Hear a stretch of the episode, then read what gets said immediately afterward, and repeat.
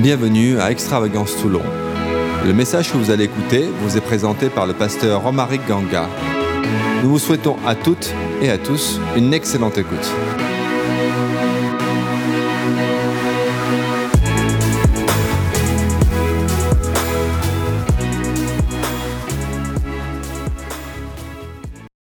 Merci pour ce temps, merci pour ces moments. Et combien je bénis Dieu pour ce message et ce temps qu'on va passer ensemble. Merci aussi à l'équipe de louange, d'adoration, de nous avoir euh, vraiment conduits dans ce temps. Nous avons tout simplement contemplé sa sainteté, sa majesté. Et ce matin, on va poursuivre notre série sur le processus et on va parler sur le cycle vertueux de la délivrance. Et je le dis à chaque fois, euh, mais je pense que c'est un message capital. Et est-ce qu'il est plus capital que les autres? Euh, Je pense que réellement, c'est un message fondamental. Et, pour ma part, ça fait des mois et des mois que je le digère. Et euh, j'attendais vraiment, le, bien sûr, le timing de Dieu, euh, l'aval du Seigneur pour pouvoir vous le partager. Je crois vraiment que c'est le moment de, vous le partager. Et lorsqu'on parle de, de, cercle vertueux, on va voir ensemble comment il est important de grandir ensemble dans la, dans la délivrance. Mais on va voir, je vais mettre l'accent sur la sanctification et la crainte de l'éternel. Lorsqu'on parle souvent de délivrance, on, on pense à Dieu qui va nous délivrer, on pense à Dieu qui va nous libérer, on pense à Dieu qui va faire des choses pour nous. Mais ce matin, j'aimerais vous proposer que ce soit nous, euh, alors qu'on va s'approcher de, sa sainteté, alors qu'on va découvrir que Dieu est saint et qu'on va se sanctifier, on va grandir dans cette sanctification, on va être libéré euh, de, de, ce qui peut nous peser. Et en fait, l'idée, c'est que à la fin du message, qu'on puisse réellement grandir dans le fait de valoriser ce que Dieu valorise et qu'on puisse comprendre ce qui est réellement la sainteté de Dieu. Et l'importance de ce message, comme pourquoi c'est capital que nous puissions grandir en sainteté. Et deux raisons pourquoi ce thème de sainteté est extrêmement, je dis bien extrêmement euh, important, euh, c'est que, premièrement, euh, l'Esprit de Dieu est appelé le Saint-Esprit. L'Esprit de Dieu est appelé le Saint-Esprit. Et moi, rien que ça, ça m'a touché. Ça m'a bouleversé. Je crois le mot Saint-Esprit, j'ai dû le prononcer des centaines, je pense même des milliers de fois depuis que je suis converti. Et alors que je méditais euh, sur ce thème, alors que je dis Seigneur, enseigne-moi ta sainteté, et là, bam, Dieu me rappelle et Dieu me montre que le Saint-Esprit s'appelle Saint esprit. Euh, il aurait pu être appelé bon esprit. Il aurait pu être appelé amour esprit. Il aurait même pu être appelé puissant esprit. Mais Dieu a choisi d'appeler son esprit le Saint-Esprit. Dieu a choisi dans la parole de Dieu et dans ma vie que lorsque j'ai dit esprit, que je pense d'abord à sainteté. Pourquoi? Parce que je crois réellement que la caractéristique que Dieu voulait, qui m'impacte d'abord, Dieu voulait laisser sa première caractéristique, sa première nature, à travers son esprit, c'est la sainteté. Avant même l'amour, avant même la puissance, avant même la bonté. Mais bien sûr, Dieu est bon, Dieu est amour, Dieu est puissant. Mais Dieu a voulu que par l'Esprit Saint, que je puisse d'abord être imprégné de sa sainteté. Et je dois confesser que souvent, moi, quand je parlais du Saint-Esprit, je parlais d'abord de puissance, je parlais d'abord de dons, j'ai parlé de manifestation, alors que le cœur de Dieu était de parler de sa sainteté. Le cœur de Dieu, c'est de libérer sa sainteté. Et je crois que si nous croissions tous dans la plénitude de l'Esprit, nous allons forcément croître au niveau de la crainte de Dieu et au niveau de sa sainteté. On ne peut pas grandir en plénitude du Saint-Esprit sans grandir en sainteté. Je vais faire une pause parce qu'il faut que j'ai vraiment toute la je capte tout le monde là. Euh, je fais une pause, s'il vous plaît, les amis. Il y a un souci technique? Soyez avec moi parce que c'est important là, sinon ça me distrait.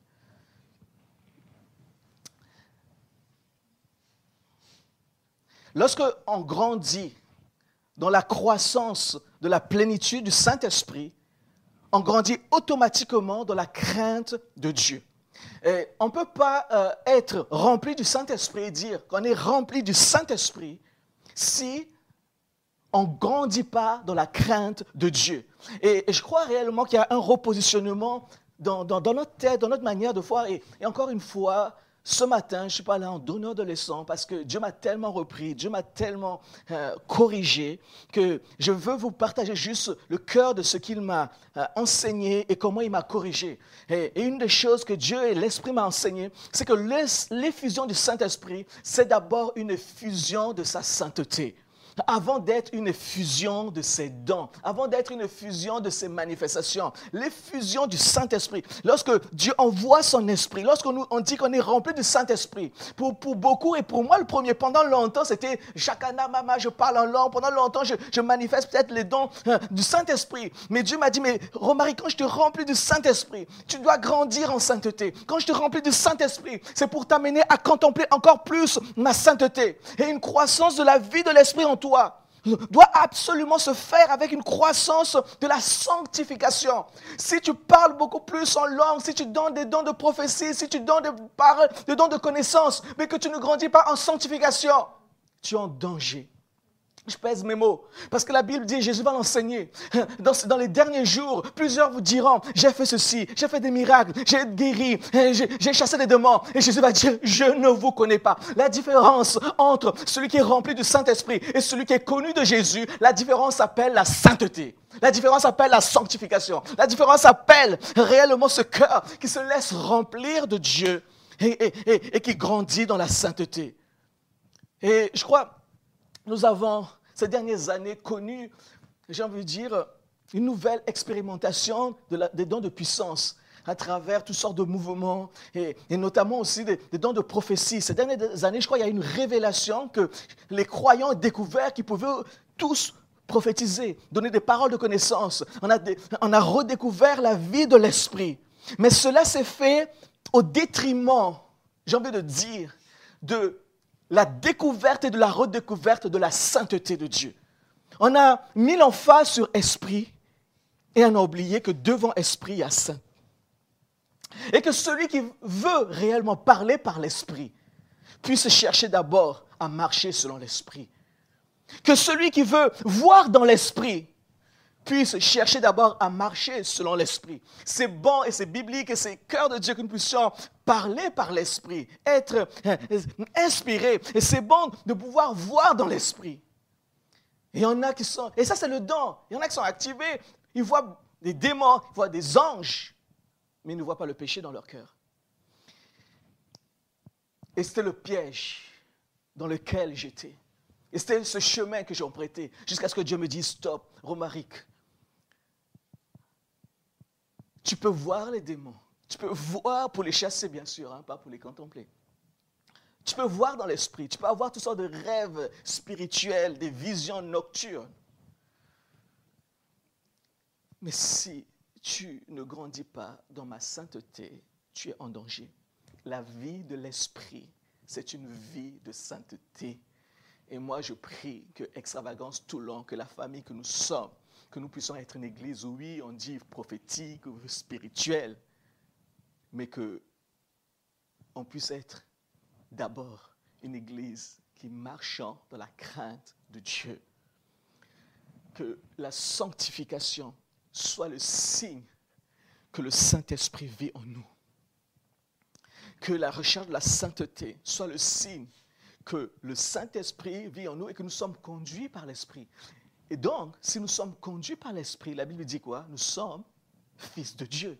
Donc, si tu n'es pas conduit par l'Esprit, tu ne peux pas dire que tu es fils de Dieu. Si tu es conduit par l'Esprit, automatiquement, tu grandis dans la sanctification et dans la sainteté. Donc, comprenons bien ceci. Dieu a laissé le Saint-Esprit pour nous rappeler qu'il est saint. Chaque fois que nous disons Saint-Esprit, nous rappelons que Dieu est saint, mais aussi que nous sommes appelés à marcher dans la sainteté. Ça, c'est la première raison pourquoi la sanctification et le message de la sainteté est important dans nos vies. La deuxième raison, et ça, ça m'a frappé aussi, les croyants dans le Nouveau Testament sont appelés comment? Les saints. Les saints. Paul, quand il parle aux églises, il dit, il parle aux saints. Et aujourd'hui, ce, ce matin, je m'adresse aux saints d'extravagance Toulon. Là encore, Paul aurait pu nous appeler les bons, les gentils, qui ont reçu Jésus. Paul aurait pu appeler les amours. Paul aurait pu nous appeler les puissants. Et tout ça, ça aurait été même spirituel. Puissant parce que nous sommes, euh, nous, avons Jésus. Hein, puissant parce que nous avons l'esprit de puissance. Mais Paul a jugé bon, sous l'impulsion du Saint-Esprit, de nous appeler les saints. Et ça aussi, on en parlera peut-être, on va voir, dans notre langage, on a oublié ça. On ne s'appelle pas trop les saints. Parce que l'ennemi a voilé ça dans notre esprit. Là encore, Dieu désire, et Dieu a désiré que, ce qui doit se voir en premier dans notre vie, ce n'est pas notre puissance, c'est notre sainteté. De là va couler l'amour, de là va couler tellement de choses. Mais je prie, et, c'est devenu ma prière depuis déjà plusieurs semaines. Mais je dis, Seigneur, que, que, que, je, que ce qui se voit en moi d'abord. C'est parce que je t'aime, mais c'est surtout parce que je recherche ta sainteté. Ça va pas faire de moi quelqu'un de parfait, mais ça va faire quelqu'un de moi qui grandit et qui marche dans la sanctification. Grandir dans la sainteté, c'est-à-dire laisser cette œuvre du Saint-Esprit se faire en moi. C'est-à-dire collaborer avec le Saint-Esprit pour ensuite grandir dans la sainteté, pour enfin simplement manifester les dons. Il faut que nous repositionnons les choses. Arrêtons d'abord de chercher. Je n'oppose pas les choses, je repositionne. C'est différent. Je ne dis pas que les dons, ce n'est pas bon, les manifestations de puissance, ce n'est pas bon. Je dis, je repositionne. Et pour que l'action de Dieu se fasse et coule dans nos vies, il faut que les choses soient à leur place. Essayez de conduire une voiture en, prenant le volant et en, en, le mettant ailleurs, je ne sais pas moi. Donc, on déplace quelque chose, la chose ne fonctionne plus. Ou si elle fonctionne, elle ne fonctionne pas comme le concepteur l'a voulu. Et, moi, je crois profondément, et la Bible nous enseigne profondément que si nous sommes appelés les saints, et que si nous sommes remplis du Saint-Esprit, c'est déjà que euh, la sanctification, c'est laisser continuellement le Saint-Esprit nous transformer et ensuite manifester la sainteté de Dieu et, que les dons puissent être empuissancés par notre vie de sanctification. Et on, le voit même dans le livre de l'Apocalypse. J'étais complètement retourné en travaillant sur ce thème, en méditant cela.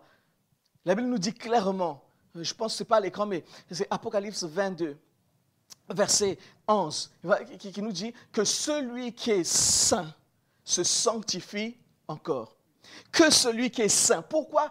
Bon, souvent on le cite mal. Que celui qui est sanctifié se sanctifie encore. C'est pas ça. Que celui qui est saint, déclaré saint, c'est ce qu'on appelle en théologie. Euh, permettez-moi de faire un peu de doctrine ce matin. Celui qui est saint. Quand nous avons reçu Jésus, nous sommes déclarés saints. Et c'est pour ça que Paul se permet d'appeler les croyants les saints. Pas parce qu'ils sont parfaits, mais parce qu'ils sont... Euh, c'est ce qu'on appelle la sainteté par imputation. Nous sommes déclarés saints parce que nous avons reçu Jésus, que le sang de Jésus nous lave et nous purifie. Mais maintenant que nous sommes saints, que celui qui est saint se sanctifie encore. Et ça, c'est la, sanctification qui est un processus. Il y a la sainteté, la sanctification par position. Et, beaucoup de croyants s'arrêtent là. Mais le but de la sanctification par position, quand tu reçois Christ, et je prie que si tu n'as pas reçu Jésus-Christ, il est impossible de vivre dans la sainteté, dans la sanctification, si tu n'as pas commencé par cette première étape. Tu reçois Jésus, tu, demandes pardon à Dieu pour tous tes péchés. Dieu te pardonne et déclare que tu es saint, sainte. Waouh! Et ensuite, ça te donne le, courage et la puissance de grandir dans la sainteté, de vivre une vie de sanctification par ce processus. Mais écoutez-moi bien. Alors que le verset 11 d'Apocalypse 22 nous dit que celui qui est saint se sanctifie encore, c'est le verset 17, quelques versets plus tard, c'est là où il nous est dit que l'esprit et l'épouse disent viens. Hmm. Et je prie que vous captez cela. En fait, dans ce contexte, il nous est clairement montré que c'est là, c'est l'épouse qui recherche une perpétuelle sanctification, qui pourra entendre la voix de l'Esprit. Et, il y aura une harmonie qui va dire, hein, viens. Et nous parlons peu de la sainteté. Vous savez pourquoi? Parce qu'on parle peu du retour de Jésus. On parle peu de la sainteté parce que nous attendons peu le retour de Jésus. Si nous attendions réellement le retour de Jésus, et si tu n'as pas pris conscience que Jésus revient, il y a de fortes chances que la sainteté soit un message pour toi dépassé. Mais quand tu prends conscience que Jésus revient et que Jésus vient chercher une épouse sans tache ni ride, tu prends conscience que non seulement, oui, le Saint-Esprit entre toi, tu es appelé euh, saint en tant que peuple de Dieu, mais ensuite, avec l'Esprit qui travaille en toi, tu soupires, tu dis, viens, viens, nous t'attendons. que l'Église revienne à ce message de sainteté. On n'a jamais été aussi proche du retour de Jésus. Et pourtant, on a, j'ai envie de dire, en même temps, l'Église n'a jamais aussi peu attendu Jésus. Et c'est pour ça que nous soupirons très peu après la sainteté. Et nous avons voulu que le Saint-Esprit travaille au travers de nous avant de désirer que le Saint-Esprit œuvre en nous. Encore une fois, ce n'est pas opposé, c'est remettre les choses à leur place. Nous sommes des saints. De Timothée 2, 21 nous dit, si donc quelqu'un se conserve pur, en s'abstenant de ces choses, il sera un vase d'honneur, sanctifié, utile à son maître, propre à toute bonne œuvre. Propre Ce matin, je ne parle pas à ceux qui disent, mais moi j'ai réglé, j'ai réglé déjà ce que j'avais à régler. Je ne parle pas aux saints qui, je veux dire, qui, sont débarrassés hein, de, toutes sortes de, de, péchés qui, qui, qui les freinaient dans leur marche. Je ne parle pas à ceux qui vivent loin de Dieu à travers une vie de péché ou une pratique continuelle de péché. Ça, on sait qu'on doit se repentir. Et ce matin, si tu es dans ce cas et que tu tolères le péché dans ta vie, que tu pratiques le péché, ce matin, c'est l'occasion, alors qu'on a déclaré et proclamé la sainteté de Dieu, c'est l'occasion de dire, Christ en moi et le Saint-Esprit en moi me donne la capacité de vivre dans la sainteté.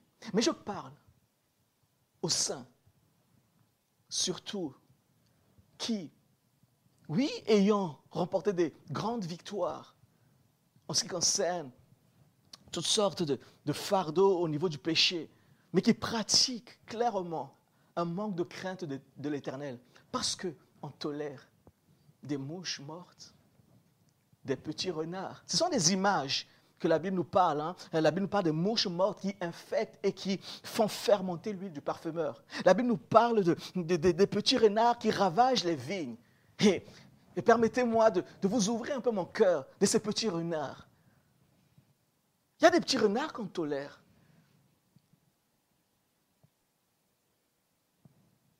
Répondre un texto au volant, ça m'a coûté. Je savais que je n'étais pas d'accord. Mais la question que je me suis posée, c'est est-ce que si Jésus était là, je l'aurais fait? Je mettais ma vie en danger, je mettais la vie en danger des autres. Mais c'est un petit renard. Mais un chrétien, le problème de la sainteté, du message, c'est qu'on dit, ah non, mais ça, tu deviens religieux. Le diable est fort. Quelque chose qui est biblique devient religieux. Je parlais tout à l'heure, et je, le dis rapidement avant que j'oublie, de l'importance des mots. Aujourd'hui, dire frère, tu es religieux. Frère, sœur. La Bible dit qu'on est de la famille. On en parlera un autre jour, Dieu voulant. Et, c'est des petits renards. Et, j'ai dit, Seigneur, je veux m'en débarrasser, aide-moi. Et il y a des petits renards comme ça qui traînent, des mouches qui infectent. Mais on dit, ce pas grave parce qu'on s'est débarrassé de, grosses choses, de gros... Mais les petits renards conduisent réellement à ravager, et vont détruire la vigne. Les mouches, les mouches, c'est quoi une mouche? À peine ça se voit, peut-être ça s'entend, mais ça infecte l'huile. Et ce matin, mon cœur, c'est... À la fin de ce message, et depuis que Dieu me parle sur ça, je ne suis pas plus parfait qu'avant. Ce n'est pas le but d'être parfait, et on ne sera jamais parfait. Le but, c'est de dire, qu'est-ce que le Saint-Esprit travaille en moi et me dit d'abandonner Et est-ce que je collabore au Saint-Esprit, avec le Saint-Esprit, pour que j'abandonne cela? Et on va parler donc d'un cercle vertueux qui va nous permettre de nous délivrer, de nous libérer. Et je, je pèse mes mots, nous délivrer, nous libérer. Encore une fois, c'est nous qui nous libérons qui nous délivrons lorsque nous collaborons avec le Saint-Esprit, parce que Jésus nous a déjà libérés, délivrés à la croix. La délivrance, nous ne l'avons pas parce que nous ne collaborons pas avec le Saint-Esprit. Et je vais vous montrer trois principes clairs, que si on rentre dans ce processus-là, automatiquement, on rentre dans un cercle, un cycle vertueux de délivrance. On, se libère tout simplement. Et, on, on va lire ensemble 1 Jean 1, 9. Si nous confessons nos péchés, il est fidèle et juste pour nous les pardonner et pour nous purifier de toute iniquité. Hmm. si nous confessons nos péchés, il est fidèle et juste pour nous les pardonner et pour nous purifier de toute iniquité. Le cycle vertueux de la délivrance, ça commence dans ce verset avec la confession. Si nous confessons nos péchés. Alors, en français, le mot confesser, c'est admettre une vérité, une accusation, reconnaître que l'on que l'on a été coupable de quelque chose. C'est verbaliser quelque chose, oui, admettre qu'on a été coupable. Mais en grec et dans la pensée divine, c'est beaucoup, beaucoup, beaucoup plus profond que le fait d'admettre. En fait, le mot grec ici, utilisé, est, est, composé de deux mots. Le mot confessé ici, c'est homologuer. Homologuer. Homos, qui veut dire même, logos, qui veut dire parler. Intéressant. Confesser, c'est homos logos parler la même chose que qui? La confession dans la perspective divine, c'est parler la même chose que Dieu. Dire la même chose que Dieu. La confession d'un péché, donc ça signifie dire la même chose que Dieu dit à propos de ce péché. Hmm, c'est pas pareil, c'est pas juste, euh, ouais, j'ai péché, j'admets ça. Hein. Quand Dieu dit confessant nos péchés, il dit dites la même chose que moi je dis sur un péché. Donc, ça, je dis, waouh, c'est quand même un processus. Parce qu'au début, on peut avoir une vision de, quelque chose. Et plus on grandit, Dieu nous montre. Au début, on se dit, ouais, répondre au téléphone, c'est pas grave, il y en a plein qui font. Et, si le Saint-Esprit travaille en toi, tu dis, oh non, non, mais ça veut dire ça. Et, tu commences à voir comme Dieu voit et tu mets les mots de Dieu sur une situation. C'est pour ça que c'est le Saint-Esprit qui convainc les cœurs de péché. Quand le Saint-Esprit convainc le cœur de péché, on peut avoir le même mot que Dieu sur une situation, sur un fait.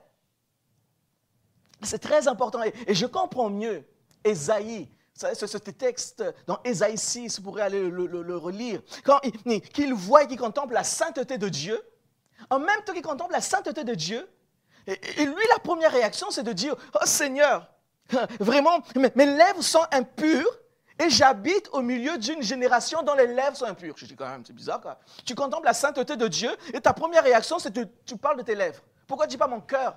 Pourquoi il dit pas mon cœur? Parce que Esaïe a compris quelque chose dans la, dans la présence de Dieu. Il a compris que ses lèvres étaient impures parce que la sainteté de Dieu donne le même langage que Dieu. La sainteté de Dieu donne le même langage que Dieu.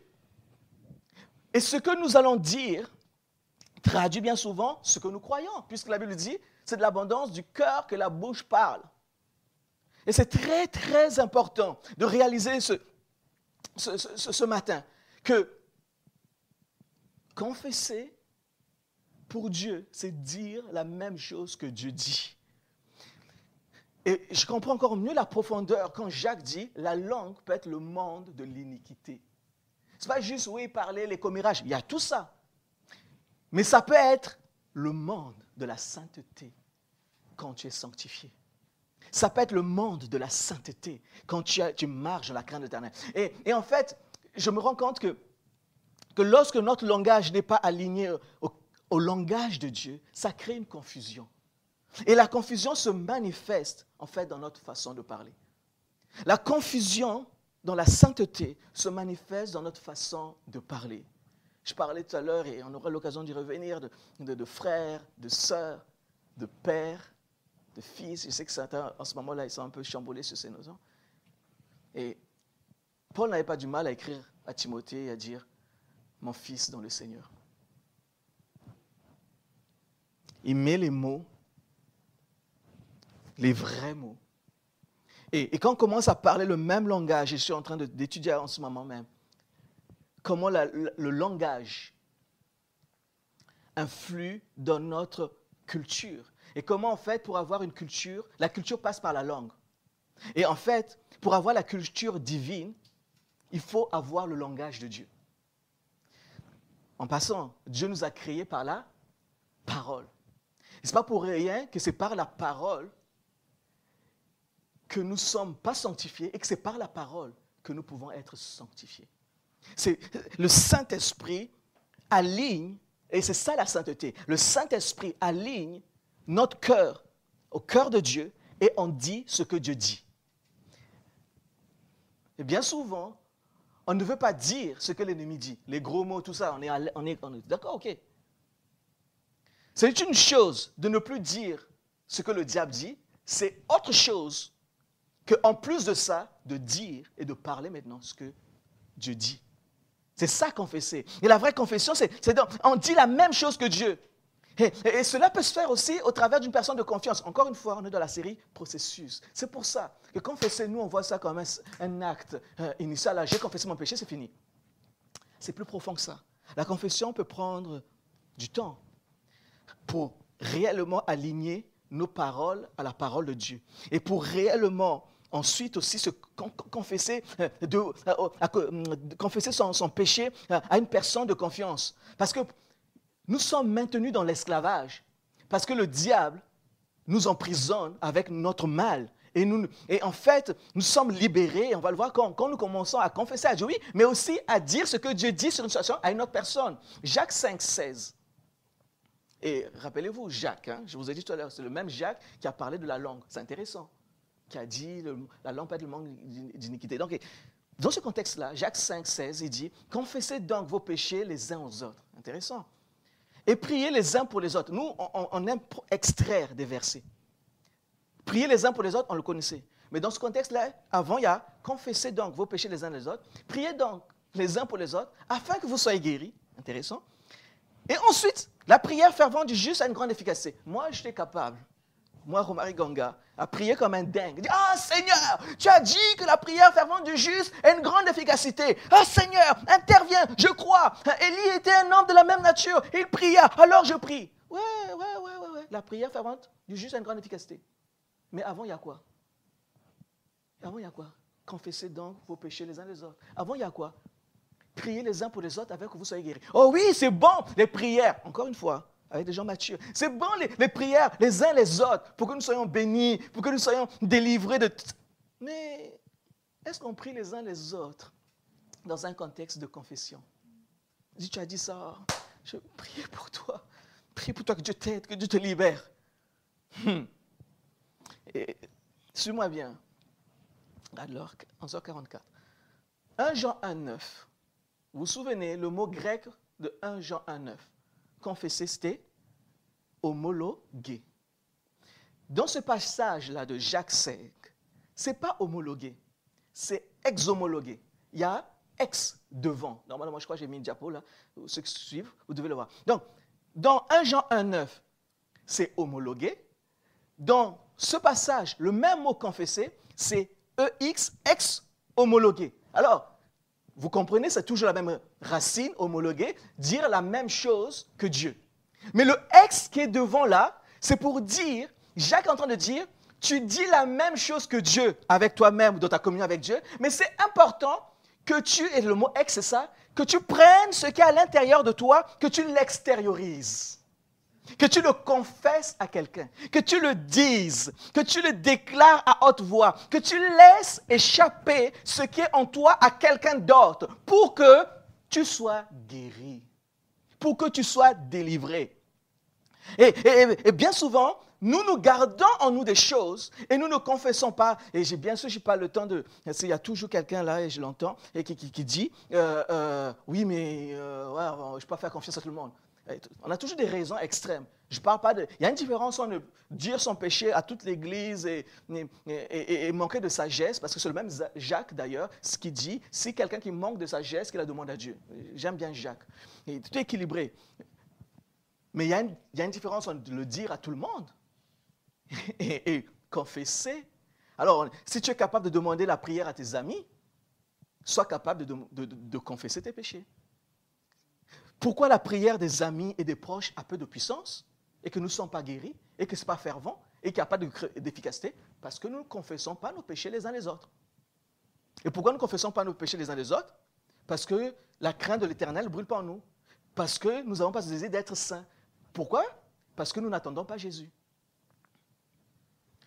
Et je crois que nous pouvons expérimenter une beaucoup plus grande liberté, beaucoup de liberté, si nous commençons à confesser nos péchés, comme Jacques nous le dit. Et le, mot péché ici fait référence à quelqu'un qui est tombé ou qui a échoué, ou tout simplement qui a, comment je dire, qui a accidentellement heurté quelque chose, une personne qui a accidentellement fait un écart.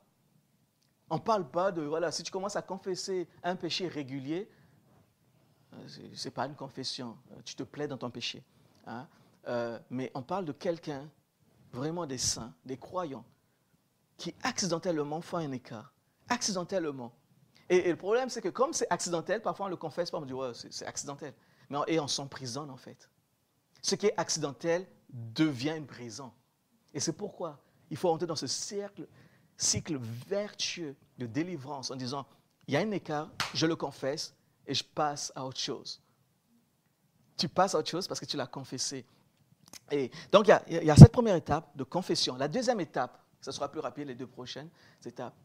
La prochaine étape, c'est la conviction. La conviction de quoi? Jacques va dire, si nous confessons nos péchés, donc encore une fois confesser, homologuer, et aussi on a vu ex-homologuer, il est juste et fidèle. Et plus précisément, il est fidèle et juste pour nous pardonner. Et moi, j'aime, j'aime la parole de Dieu. Et là, pareil, c'est un processus. Pourquoi? Parce que j'ai trop souvent vu ça comme, OK, tu as confessé une fois, Dieu t'a pardonné. Mais en fait, c'est encore plus profond que ça. Parce que pour être convaincu que Dieu est fidèle et juste pour nous pardonner, ça prend aussi une révélation qui grandit. Ça prend aussi de dire oui, j'ai confessé, j'ai un style de vie où je confesse, mais je dois aussi avoir un style de pensée où régulièrement mes convictions sont alignées à ce que la parole de Dieu dit. La parole de Dieu n'a pas dit, tu marcheras à quatre pattes et tu te scarifieras, et parce que ce que tu as fait, c'est tellement grave, il faut que tu pleures au moins un mois, deux mois, trois mois. Quand je verrai ça, alors tu pourras dire que je suis fidèle pour pardonner.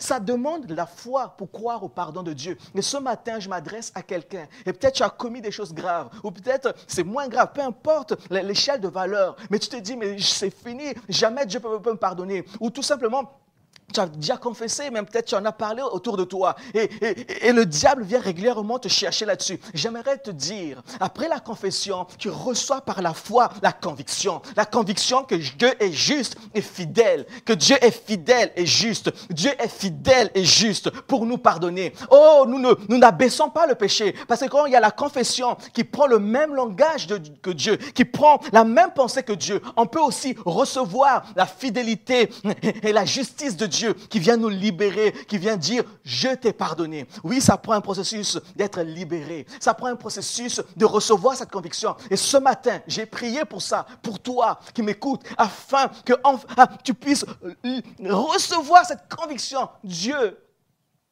est fidèle. J'aime la parole de Dieu. La parole de Dieu nous dit les vraies choses. Il appelle péché ce qui est péché. Et avec Céline, on est en train de travailler sur ça de dire péché. Parfois même en couple, le mot péché, c'est un grand mot. Si tu me juges.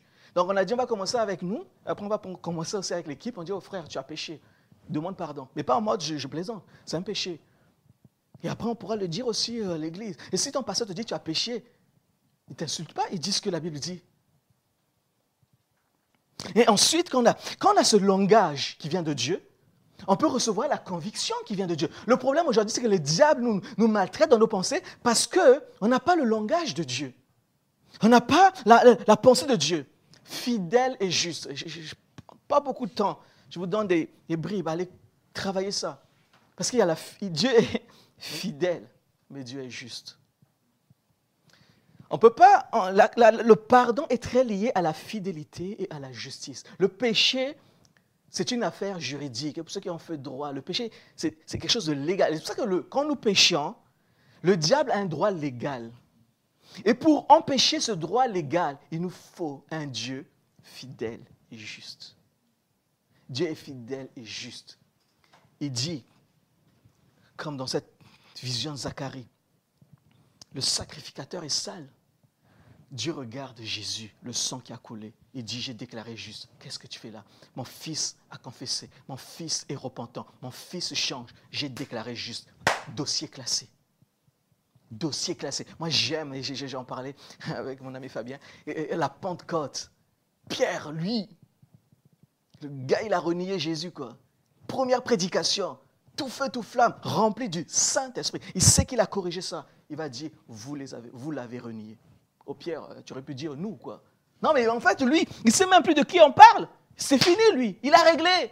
Ce matin, je parle à quelqu'un qui a confessé.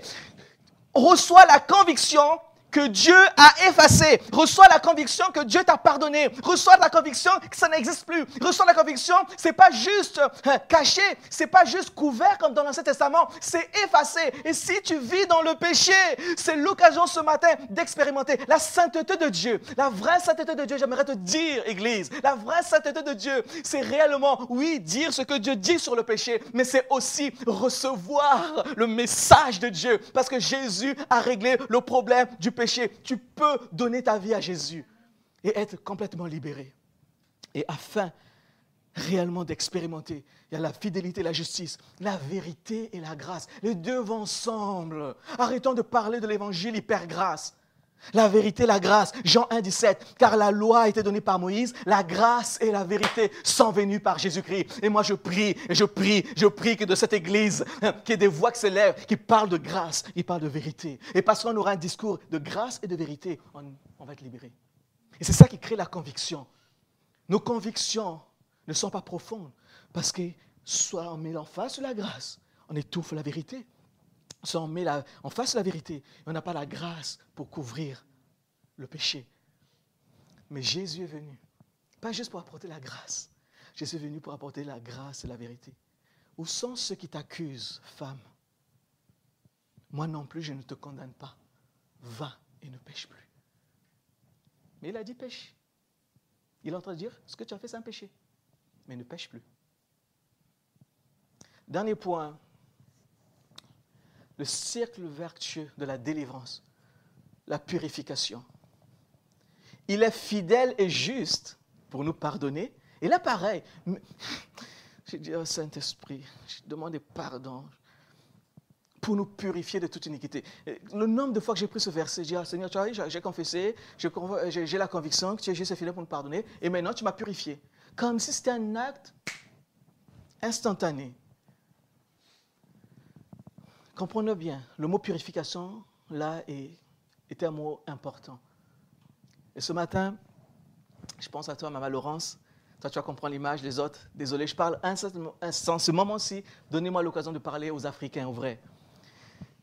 Et j'ai une image, une vision, clairement. Là, pareil, vous voyez, j'ai dit vision. Au lieu de dire vision, dans ma tête, je dis, image, ça fait moins prétentieux. On, a, on, on atténue tellement la parole de Dieu pour bien que ça passe, pour pas passer, machin. Bref, Seigneur, pardonne-moi, je vais tellement changer. J'ai une vision ce matin et, je voyais des, mamans en Afrique devant un cours d'eau et, elles frottaient les marmites du pays où, qui sont noires avec le feu. Et, je me souviens, chaque fois j'étais bluffé, je, donc je reviens à moi et, et, Dieu me rappelle, quand, étant gamin, je voyais ces mamans-là qui frottaient avec du sable euh, et, la marmite devenait comme neuve. Et c'est ça purifier. Ça a pris une dame qui a frotté, frotté avec le sable. Oui, il y a le sang de Jésus. Le sang de Jésus nous pardonne. Mais la purification, littéralement le mot, c'est nettoyer. Et Dieu va te frotter avec sa parole. Dieu va te frotter avec des amis qui t'aiment, qui sont amour. Et tu te prends plein de roustes mais il te frotte dans ton cœur. C'était un péché, c'était un acte, c'était un moment, c'était une faiblesse. Mais Dieu te frotte. Mais il faut que tu te laisses frotter pour que tu brilles à nouveau comme cette marmite. Le pardon de Dieu va nous rétablir avec euh, dans notre relation avec Dieu. Mais la purification nous rétablit dans notre relation avec nous-mêmes d'abord et avec les autres. Pourquoi? Parce que la purification, Dieu t'a pardonné, il y a la conviction, mais tu as besoin d'être purifié. C'est-à-dire que Dieu doit faire un travail en toi pour que tu puisses te regarder à nouveau comme quelqu'un de sanctifié et que tu puisses aussi rétablir parfois des relations brisées à travers la purification. Mais la purification, ce n'est pas un acte nettoyer prend du temps. Et, c'est là parfois où nous trompons. Nous voulons alors aller vite. Et on a besoin de mesurer le poids du péché pour ne plus recommencer. Et la purification, c'est tout ce processus-là qui te permet de mesurer le poids pour que tu puisses avoir, encore une fois, c'est pour ça que c'est un processus, c'est un cycle vertueux. Ah, plus tu te purifies, plus tu as le langage de Dieu. Tu dis, oh, ouais, je n'avais pas remarqué, je n'avais pas capté que ça allait jusqu'à ce point-là. La purification, ça ne va pas être un événement ponctuel. Ça va laisser le temps au Saint-Esprit de réellement de te purifier. Et 1 Jean 1, 7 nous dit, donc 1 Jean 1, 7, vous avez compris, ça vient avant 1 Jean 1, 9.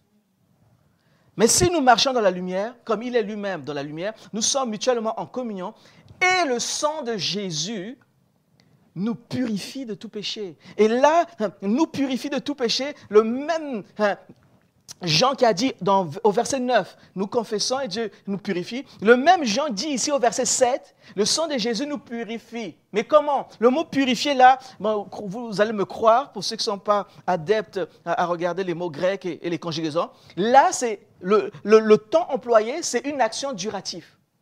Le sang de Jésus nous purifie, littéralement, le sang de Jésus continuellement nous nettoie donc le sang de Jésus nous nettoie continuellement. Alors c'est bien d'avoir ces temps, ces moments où on prie, on dit Seigneur, voilà, ce temps de repentance, on en aura un temps à la fin de ce message, dans quelques instants. C'est un temps de repentance, un temps où on s'approche de Dieu. Mais trop souvent, nous nous arrêtons sur ce temps, sur ce moment, laissant le sang de Jésus poursuivre son œuvre et nous purifier de toute iniquité, je n'ai pas le temps de le développer, de tout mal. C'est le péché a des conséquences. Et c'est la purification qui, corrige le mal du péché. Et ça demande bien sûr notre collaboration. La différence entre la marmite de cette maman et moi, c'est que moi, je peux me barrer. La marmite est dans les mains. Et nous, on a une volonté. Et alors, est-ce qu'on va laisser le Saint-Esprit faire ces choses? Je reprends ce passage, alors je termine mon message, 1 Jean 1, 9.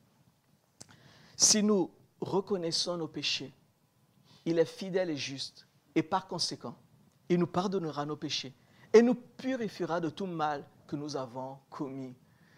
Et je reviens à, Isaïe, quand il voit la sainteté, contemple la sainteté, il dit Ah, malheur à moi, je suis un homme pécheur, et mes lèvres sont impures, et j'habite au milieu d'une génération dont les lèvres sont impures. La Bible nous parle de, séraphins qui viennent avec des pierres blanches et, qui ardentes, brûlantes, qui vont poser sur ses lèvres. Et ils vont déclarer ses lèvres pures, et il va être pur. Mais même dans cette vision, vous imaginez, c'était quelque chose de brûlant sur les lèvres. Ce matin, je ne veux pas vous vendre du rêve. La purification coûte. Ça va brûler pour celui qui veut. Ça va nettoyer, ça va râper. Mais par contre, si tu collabores, ça va blanchir, ça va nettoyer le mal, ça va corriger ce qui a corrigé.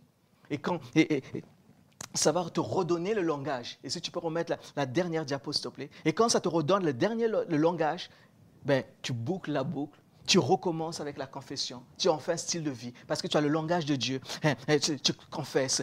ensuite, ça produit la conviction. Et ensuite, ça produit la purification. Et, ça en fait un style de vie. Et vous comprenez bien que si ça devient un style de vie, ce processus, on tombe dans un cycle vertueux de délivrance extraordinaire. et comprenons bien que la sanctification dans la pensée biblique, c'est la pureté d'un côté oui, pureté morale, mais aussi le fait d'être mis à part, littéralement, sanctifié. Je me mets à part. Plus je me purifie, je me mets à part. comme ce texte-là de, Timothée, je me conserve pur pour des bonnes œuvres qu'il a préparées. Je, suis à sa disposition et je me mets à part. Et nous voulons être cette génération qui dit que ton règne vienne. Mais avant ça, que ton nom soit sanctifié. Alors, est-ce qu'on peut juste fermer nos yeux pendant aussi que la technique en ce moment même va euh, mettre une image, va me couper à l'écran? Tu peux garder le son, s'il te plaît. On garde le son, mais juste l'image, on ne peut pas le faire, c'est pas grave. On va mettre, dans quelques instants, on arrive. Ça me permet de continuer à parler. Et on, envoie euh, dans quelques instants. Et pendant ce temps que la technique fait, j'aimerais juste là où on est, qu'on se prédispose à, vraiment un temps de repentance. Chacun de nous, on a des zones où on doit se repentir sincèrement et sérieusement. Et laissons maintenant le Saint-Esprit faire ce qu'il a à faire.